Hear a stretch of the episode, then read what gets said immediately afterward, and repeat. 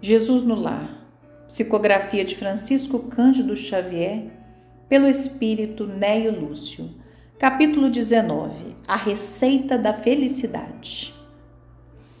Tadeu, que era dos comentaristas mais inflamados no culto da Boa Nova em casa de Pedro, entusiasmara-se na reunião, relacionando os imperativos da felicidade humana e clamando contra os dominadores de Roma e contra os rabinos do Sinédrio.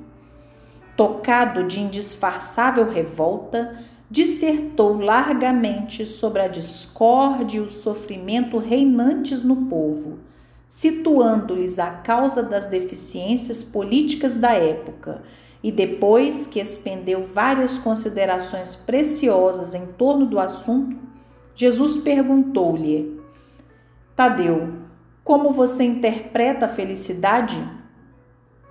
Senhor, a felicidade é a paz de todos.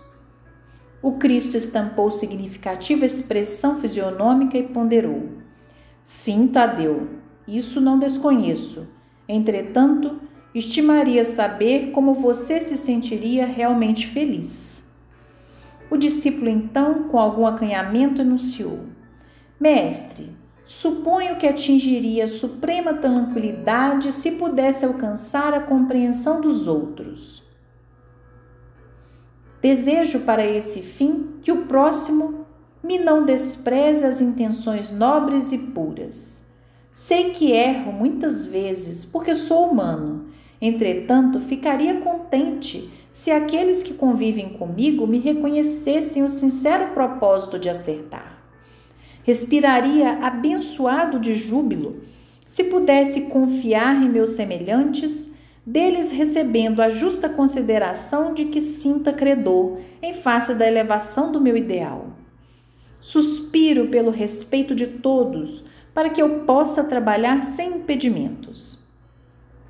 Regozijar-me-ia se a maledicência me esquecesse. Vivo na expectativa da cordialidade alheia e julgo que o mundo seria um paraíso se as pessoas da estrada comum se tratassem de acordo com o meu anseio honesto de ser acatado pelos demais. A indiferença e a calúnia doem-me no coração. Creio que o sarcasmo e a suspeita foram organizados pelos espíritos das trevas para tormento das criaturas. A impiedade é um fel quando dirigida contra mim, a maldade é um fantasma de dor quando se põe ao meu encontro. Em razão de tudo isso, sentir-me-ia venturoso se os meus parentes, afeiçoados e conterrâneos, me buscassem, não pelo que aparento ser nas imperfeições do corpo, mas pelo conteúdo de boa vontade que presumo conservar em minha alma.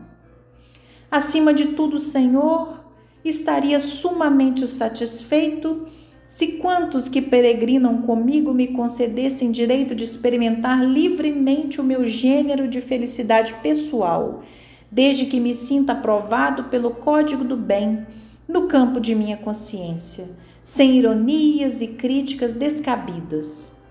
Resumindo, mestre, eu queria ser compreendido respeitado e estimado por todos, embora não seja ainda o modelo de perfeição que o céu espera de mim com o abençoado concurso da dor e do tempo. Calou-se o apóstolo e esboçou-se na sala singela em contido movimento de curiosidade ante a opinião que o Cristo adotaria. Alguns dos companheiros esperavam que o amigo celeste usasse o verbo em comprida dissertação, mas o mestre fixou os olhos muito límpidos no discípulo e falou com franqueza e doçura.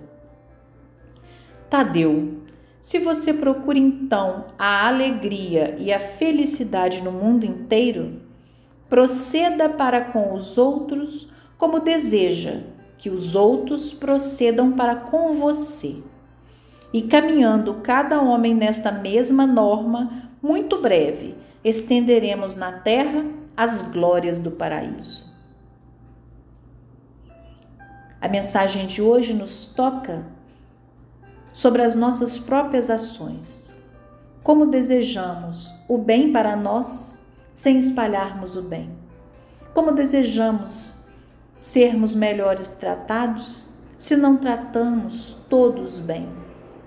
Que possamos, passo a passo, migalha por migalha, melhorar nossas ações para com os outros e assim percebermos a mudança no entorno.